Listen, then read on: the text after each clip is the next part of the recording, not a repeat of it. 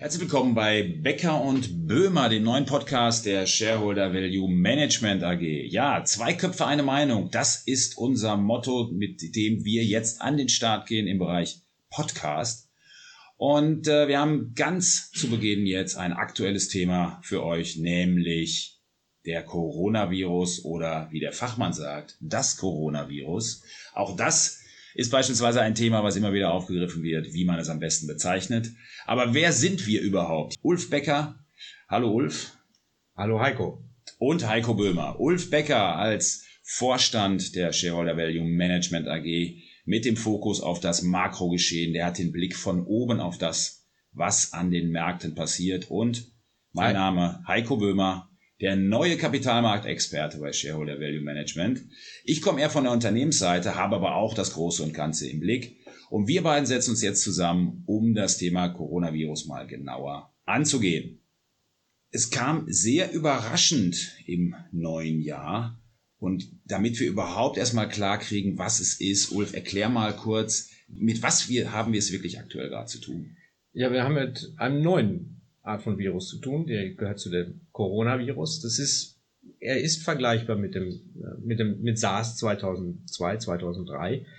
Ähm, aber von, das ist aber auch schon alles. Wir, wir wissen noch nicht wirklich ähm, viel über diesen Virus. Dazu ist er einfach noch zu jung und gerade erst aufgetreten, nämlich Anfang des Jahres. Also wir haben zum Beispiel noch äh, wenig Isolate, also ähm, wirklich den Virus mal extrahiert und ihn zu analysieren. Das heißt, wir können noch gar nicht so viel sagen darüber, wie lässt er sich zum Beispiel übertragen. Wir wissen auch nicht, wie viele Fälle wir wirklich haben. Wir bekommen ähm, relativ äh, transparent über die John Hopkins Universität täglich Zahlen, auch was die Mortalität angeht, die liegt bei circa zwei Prozent. Ähm, aber das ist es dann auch. Und das macht einen, glaube ich, schon unsicher. Und das ist, glaube ich, eins der großen Themen. Nichtwissen bedeutet Unsicherheit. Oder wie siehst du das, Heiko? Das ist eigentlich genau der Punkt. Und der zweite Effekt, der noch mit reinspielt, ist, es ist China. China ist ein Land, wo wir, wenn wir Statistiken uns angucken im Bereich Volkswirtschaft, eigentlich auch immer so einen Faktor Unsicherheit mit drin haben. Ist eigentlich so ein Klassiker. Und jetzt bei so einer Notsituation in dem Land äh, erfahren wir eigentlich nur das, was wir erfahren sollen. Hat man also es gibt keinerlei externe Kontrolle und das macht es eben auch so schwierig, die aktuelle Verbreitung beispielsweise äh, abzuschätzen. Was wir sehen, das sind unglaublich heftige Maßnahmen der chinesischen Regierung, die ähm, ja jetzt eigentlich schon wirken. Und äh, Ulf, gib da mal einen Überblick bitte. Ja, also wir reden hier über inzwischen über die Abschottung von Millionenstädten, die in Summe bei 50 bis 60 Millionen Menschen sind. Wenn man das mal als äh, jemand, der in, in der Bundesrepublik Deutschland lebt. Wir haben 82 Millionen. Das wäre so, als hätte man drei Viertel unserer äh, Bevölkerung abgeschottet, in Quarantäne, bewacht durch Militär. Ist für unsere Verhältnisse undenkbar. Ähm, ich glaube, man wird im Nachhinein aber sagen, dass das gut war, was die Verbreitung des Virus, äh, die Eindämmung des Virus angeht. Also insofern ist es von der Warte her sicherlich ein Vorteil, dass wir dort äh, den Virus in China gefunden haben. Aber nichtsdestotrotz hat das große, große Auswirkungen. Wo siehst du denn, Heiko, die größten Auswirkungen, die diese rigorosen Maßnahmen eben haben? Ja, das ist einfach auch das menschliche Zusammenleben. Also erstmal die Versorgung der Menschen in den Städten, die gesichert werden muss. Sehr wahrscheinlich ja durch, durch Militär, die die Menschen überhaupt mit, mit, mit äh, Lebensmitteln versorgen aber einfach auch das, das Psychologische, was damit reinkommt. Wie geht man mit so einer Situation überhaupt um, dass man eingesperrt ist? Ähm, und was kriegen die in den Städten überhaupt auch mit von außerhalb, was dort noch los ist? Also das sind ja auch alles Sachen, nicht nur, dass das Alltagsleben jetzt in den Städten eingeschränkt ist, sondern in China sind ja nun auch die IKEA-Filialen geschlossen. Große Restaurantketten, die du im Herbst bei deinem Besuch noch kennengelernt hast, die sind landesweit geschlossen. Du hattest da ein schönes Beispiel. Ja, ist, es gibt die, die berühmte Hotpot-Kette in China, Heidi Lao, ähm, was viele Chinesen einfach, einfach nutzen und die sind zu. Und das gilt nicht nur für, für Heidi Lao. Wir sehen im Wesentlichen also große Bereiche Chinas, auch außerhalb der abgeschlossenen Städte, da ist das Leben zum Stillstand gekommen. Zum Beispiel ist der Schienenverkehr im Vergleich zum Vorjahr, Anfang Februar, bei minus 85 Prozent auf nationaler Ebene. Das heißt also auch in Shanghai, auch in Peking, leere Straßen, wenig Leute unterwegs, weil einfach viele Leute im Zwangsurlaub sind. Wie, wie, wie schätzt du das denn jetzt zum Beispiel mal ein für, für international tätige Unternehmen? Hast du da ein Gefühl für, Heiko? Du kommst ja von der Unternehmensseite. Ja, da waren jetzt zum Beispiel Meldungen, dass von Nike die Hälfte der Stores in China geschlossen sind. Jetzt kann man sagen, ja gut, das ist ja nur die Hälfte, aber man muss einfach einen globalen Konzern wie, wie Nike auch sehen. Die machen 17 Prozent ihres Gesamtumsatzes in China. Und das sind immerhin 6 Milliarden Dollar pro Jahr, die dort umgesetzt werden. Und jetzt sind 50 Prozent der Stores einfach mal geschlossen. Nur als ein kleines Beispiel, was aktuell gerade ist. Ich glaube, was bei diesem Thema grundsätzlich ist, wir haben immer nur so Mosaiksteine, die wir irgendwie zusammensetzen und versuchen eigentlich die Folgen zu beschreiben. Ähm, aber das große Ganze ist echt schwierig, finde ich, aktuell zu sehen. Ähm, wie sieht's mit weiteren asiatischen Ländern aus, Ulf? Ja, das ist halt, wir haben bisher über China gesprochen, aber da fällt natürlich gleich das Thema Asien. China ist unheimlich vernetzt in Asien. Und das Erste, was da natürlich einfällt, ist Hongkong. Ich meine, die Beziehung zwischen China und Hongkong ist eh schon, schon schlecht. In Hongkong haben wir viele Proteste. Also die wirtschaftliche Entwicklung in Hongkong war schon vorher nicht gut.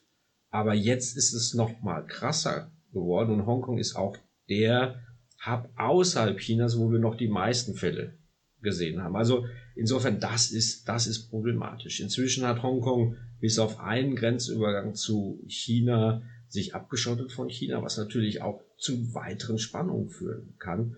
Und wenn man mal Unternehmen nimmt wie Cathay Pacific, der globale Carrier aus, aus Hongkong raus, die haben 90 Prozent der Kapazität nach China reduziert und die haben insgesamt global 30 Prozent reduziert. Das heißt also, das trifft Hongkong nochmal und da kann ich natürlich auch andere Länder zuzählen. Aber welche, was würde dir denn da noch einfallen? Welche Länder siehst du außer Hongkong, was ja sehr offensichtlich ist? Welche Länder siehst du in Asien noch gefährdet? Naja, wir haben jetzt zum Beispiel schon erste Meldungen aus Südkorea bekommen, dass bei Hyundai äh, die Produktion in Teilen stillsteht, weil es nicht mehr weitergehen kann, weil die Lieferkette betroffen ist aus China. Und auch das ist ein Aspekt, den wir weiter sicherlich im, im weiteren Hinblick auch auf deutsche Unternehmen sehen müssen, wenn dann einfach Lieferketten betroffen sind, die jetzt noch nicht absehbar sind. Also das ist etwas, was ähm, eine rasante Entwicklung nehmen kann und die Folgen können auch relativ schnell wieder abgearbeitet werden, aber es kann sehr schnell noch zu sehr massiven Verschiebungen eigentlich kommen, die weit über, über China hinausgehen werden. Das, was wir ja noch gar nicht, gar nicht sehen aktuell. Ähm, vieles von dem, was ist, und das ist, glaube ich, das Thema, das ist alles so neu für uns und es verändert sich ja auch tagtäglich die Nachrichtenlage und wir, wir sehen noch gar nicht das ganze, ganze Bild. Und ich glaube, das ist der, der Punkt und da muss man einfach dranbleiben und da muss man, äh, muss man dran arbeiten. Aber wir kommen mal jetzt mal zum Thema Europa, USA. Da haben wir jetzt noch nicht drüber gesprochen. Wir haben China gesprochen, wir haben Asien gesprochen. Wie, wie sieht's denn mit Europa und USA aus deiner Sicht aus? Das ist äh, wirklich aktuell aufgrund der, der, der Nachrichtenlage schwer einzuschätzen, finde ich noch, weil eben viele Unternehmen, die dorthin importieren, äh, Sachen von dort importieren oder auch exportieren, äh, vielleicht längerfristige Planungen haben. Aber wenn beispielsweise keine Schiffe mehr aus den Häfen rausgehen, allein schon sowas. Also wenn jetzt die, die, die Fracht, die eigentlich innerhalb der nächsten Wochen beispielsweise über den Seeweg aus China kommen soll, nicht ankommt, dann kann es eben auch sein, dass bestimmte Maschinen in Deutschland im Maschinenbau nicht mehr zusammengesetzt werden können. Dein schönes Beispiel, äh, König und Bauer, erklär das nochmal eben. Ja, König und Bauer, ähm, Druckmaschinenhersteller, die brauchen unheimlich verschiedene, viele unterschiedliche Teile. Und wenn da nur ein Teil fehlt, dann kann die Endmaschine nicht zusammengestellt werden. Und das sind so Themen, die werden sich erst über die Zeit herauskristallisieren. Wo gibt es da Engpässe? Ich denke zum Beispiel auch an das Thema Impfstoffe. Jetzt nicht unbedingt für das Thema äh, des Virus selbst. Da gibt es nämlich noch keinen Impfstoff. Und da wissen wir auch nicht, wann, ähm, wann da was, was kommt. Es gibt ganz gute Nachrichten aus, aus China gerade zu dem Thema. Aber da muss man sich auch erst mit der Zeit, und das ist, glaube ich, das Thema, mit der Zeit ähm, überlegen, wie, da, wie das kommt. Aber wir importieren zum Beispiel viele ähm, Grippeimpfstoffe oder Schmerzmittel importieren wir aus China. Ähm, zum Beispiel das Beispiel Ibuprofen kennt jeder von uns, nutzt, nutzen viele von uns. Da kommt ein Großteil der Produktion kommt aus China. Und wenn das länger dauert in China und dort nicht die Produktion so wie jetzt geplant Mitte Februar wieder aufgenommen wird, dann wird das auch eine Folgewirkung sein. Also ich glaube, dass das Thema, das, das entwickelt sich und wir müssen einfach schauen, wie die Dynamik der Ausbreitung weitergeht. Und da gibt es eine gute Nachricht. 99 Prozent der Fälle sind in China und wir haben noch keine großen Herde außerhalb des Landes bisher gesehen. Und das ist wirklich eine positive Tatsache, die man sehen muss. Auch die Fälle in Deutschland sind eigentlich alle auf einen Ausbruch in Bayern zu reduzieren. Und äh, das ist wirklich was, was auch zuversichtlich stimmt, dass die Maßnahmen dort im Land wirklich greifen. Aber dennoch, und ich glaube, da spreche ich auch für dich, dass, äh, das Thema hat auf jeden Fall das Potenzial, das erste Quartal zu bestimmen.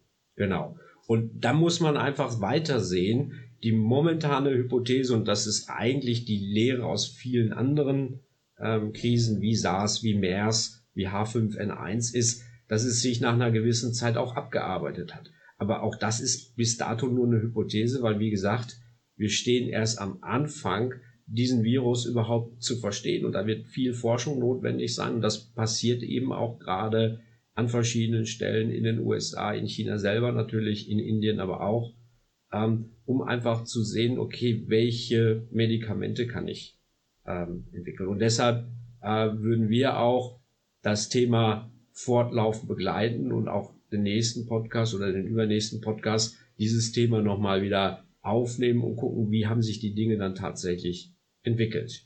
So sieht's aus. Und eine Sache ist auf jeden Fall aktuell sicher. Das heißt, das Coronavirus, das können wir auf jeden Fall schon mal mitgeben jetzt zum Ende unserer Premiere beim Podcast Becker und Böhmer. Ja, ich hoffe, euch hat Spaß gemacht, äh, uns hat Spaß gemacht, in das Thema wirklich mal etwas tiefer einzutauchen, denn das ist, glaube ich, auch das, was uns aufgefallen ist in den vergangenen Tagen, dass ähm, es immer sehr schnell den Vergleich zu SARS gab und eigentlich sehr schnell die Gewissheit, das ist schnell wieder vorbei. Aber was es bei diesem Thema nicht gibt, ist die Gewissheit und es kann schnell vorbei sein, muss es aber nicht. Das soll es gewesen sein von Becker und Böhmer. Wir hören uns wieder beim nächsten Mal.